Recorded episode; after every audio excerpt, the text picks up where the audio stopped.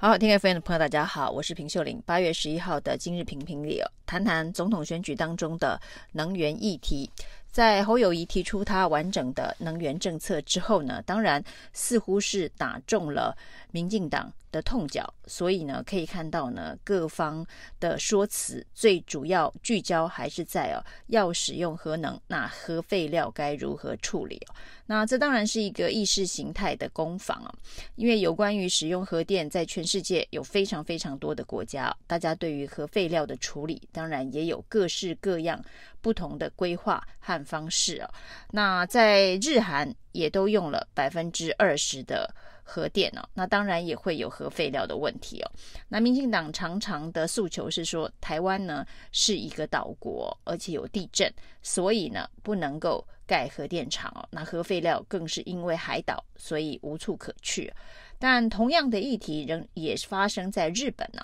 日本也是一个海岛型的国家，当然这个海岛的面积比较大一点，而日本也是一个地震非常多的国家。之前在二零一一年呢，全球疯狂的反核风潮，就是因为日本的三一一大地震所造成的。所以呢，地震的确对核电厂是某种程度的威胁，但是呢，在核电厂的设计、管理以及规划。各种风险控管的形式之下呢，仍然是可以使用核电的，否则不会在这个三一一过后，俄乌战争发生。大家知道，能源是国家安全重要议题哦。一旦发生战争的时候，纷纷重启核电，包括日本也是哦。那日本因为地震而发生了这一个核灾变。那福岛核核能事件呢，那也都让他们能够放下这一个阴影，进行风险控管之后重启核电，将近二十趴的核电使用，显然也是会有核废料。所以当民进党只能用核废料来质疑侯友谊的核能政策，就显得。非常的没有说服力哦，甚至法国还有百分之七十的能源配比是核能哦。那这些国家如何处理核废料？那在这个科技不断的进步当中哦，核废料的处理也就能够越来越完善了。那如果民进党还这个膝盖反应式的质问，要用核电无法处理核废料的话，那其实也媚于世界的潮流，因为包括了在俄乌战争之后呢，欧洲也把核能定义为绿能哦，就是干净能源，代表全世界都了解到，在这个减碳的世界哦，防止全球暖化的世界观里头哦，核能是不可或缺的一环，全世界都得面对这样子的一个新的世界级的议题哦，就是减碳的议题哦。所以呢，不用核能如何减碳？这恐怕是民进党在非核家园之后必须回答的问题，不能够像蔡英文一样说这个二零二四年的事情就不归他管了。所以侯友宜的配套方案当中呢，当然对于这个减碳也是一个重要的诉求。所以这个所谓的重启核能叫做以核减煤哦。那甚至呢，这个积极的规划是在二零四零年呢，完全不使用火力发电哦。这当然是为了要符合减碳减煤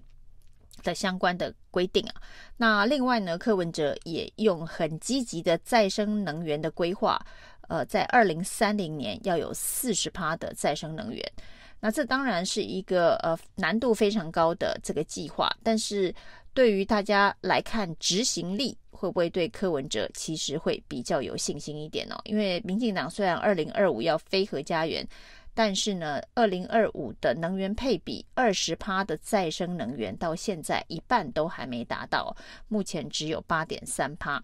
要在短短的。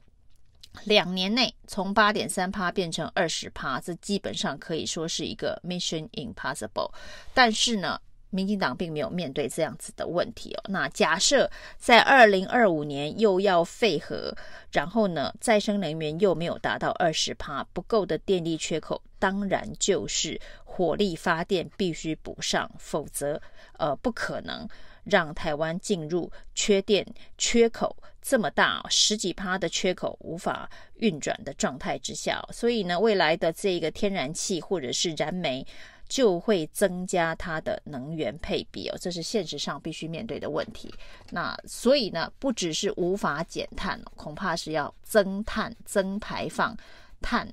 更多了。那在这一点上面呢，民进党没有正面的回应，正面的面对。二零二五又要废核，又没有再生能源的状态之下，我们的排碳量是不是会急剧的增加？那不说清楚这个政策呢？呃，反手呃指控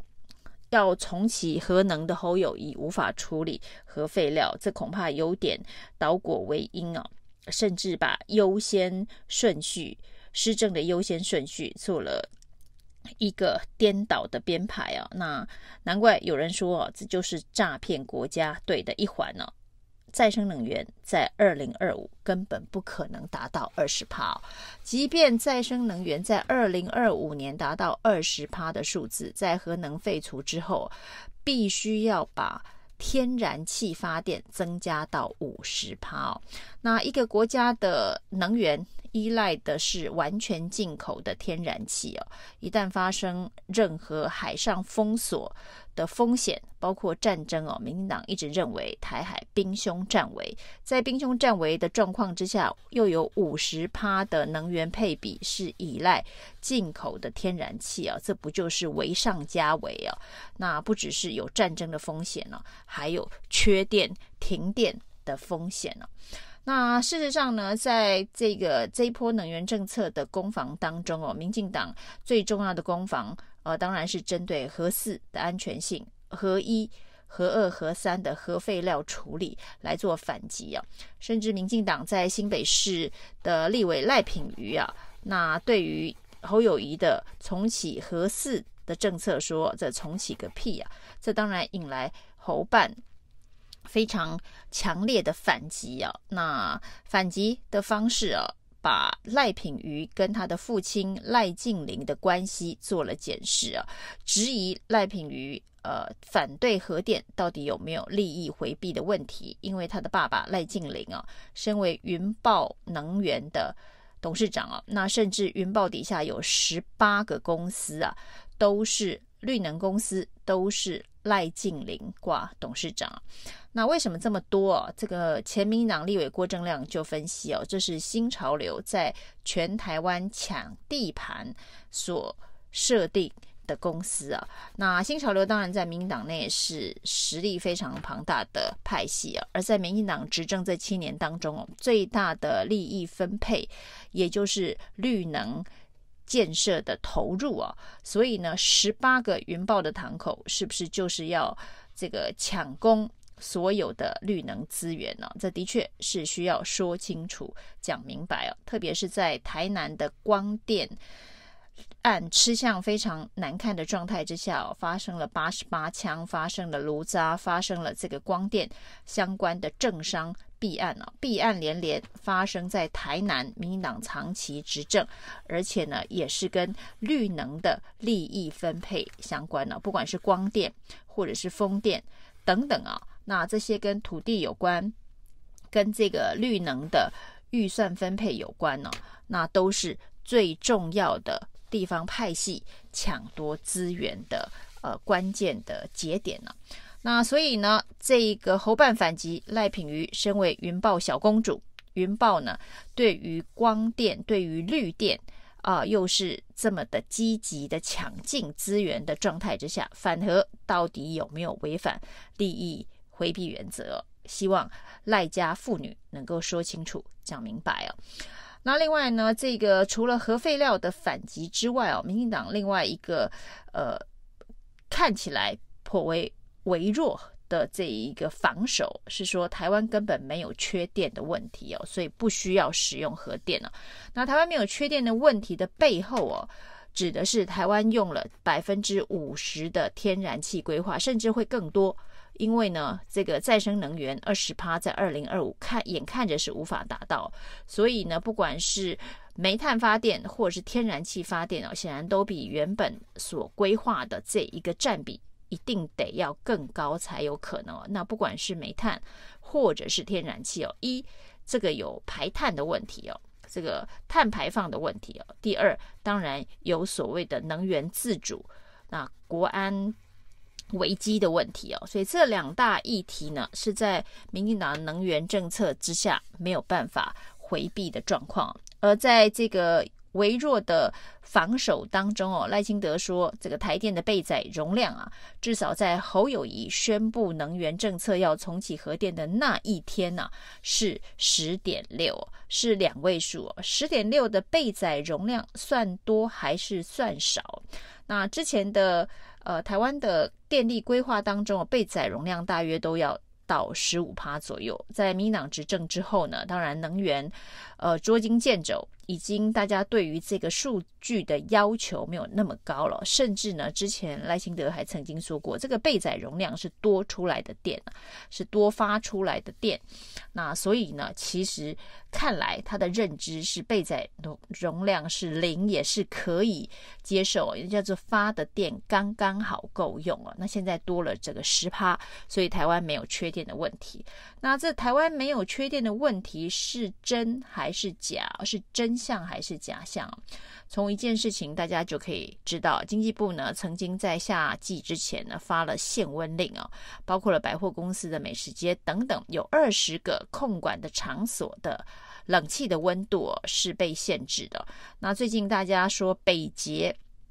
人进人出，人潮汹涌，可是呢，呃，却非常的热啊。那主要是因为北捷也纳入了限温令。的这一个规划当中哦，那当然台北市长蒋转弯立刻说要恢复北捷的冷气回到二十三到二十四度，那以免在这炎炎酷暑啊，让搭捷运的人呢、啊、头晕头晕脑胀啊。那北捷到底有没有限温令啊？能源局说那个只限车站啊，没限车厢啊。所以如果北捷的车厢的热的话，那是这个台北市捷运公司的问题啊。那不过车站，倒是。这个能源局限温的场所啊，都有符合二十五到二十六的规定啊，所以的确，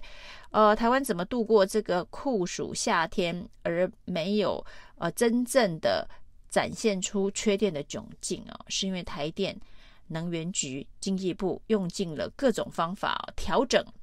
呃人民生活的方式啊，用强制的手段把这个冷气的温度升高，那以免。度不过这个酷热的夏季啊，那除了这个限温之外哦，当然还有各种的措施啊。这个大的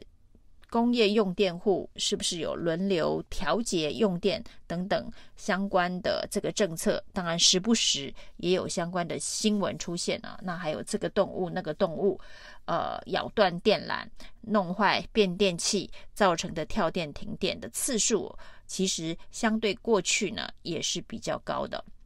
所以不管是从这个呃缺不缺电，或是核核废料处理来质疑侯友谊跟柯文哲重启核电的相关政策，其实说服力都不是非常足够，所以能源政策恐怕是必须要面对检验哦。民进党准备好了没有？以上今天的评评理，谢谢收听。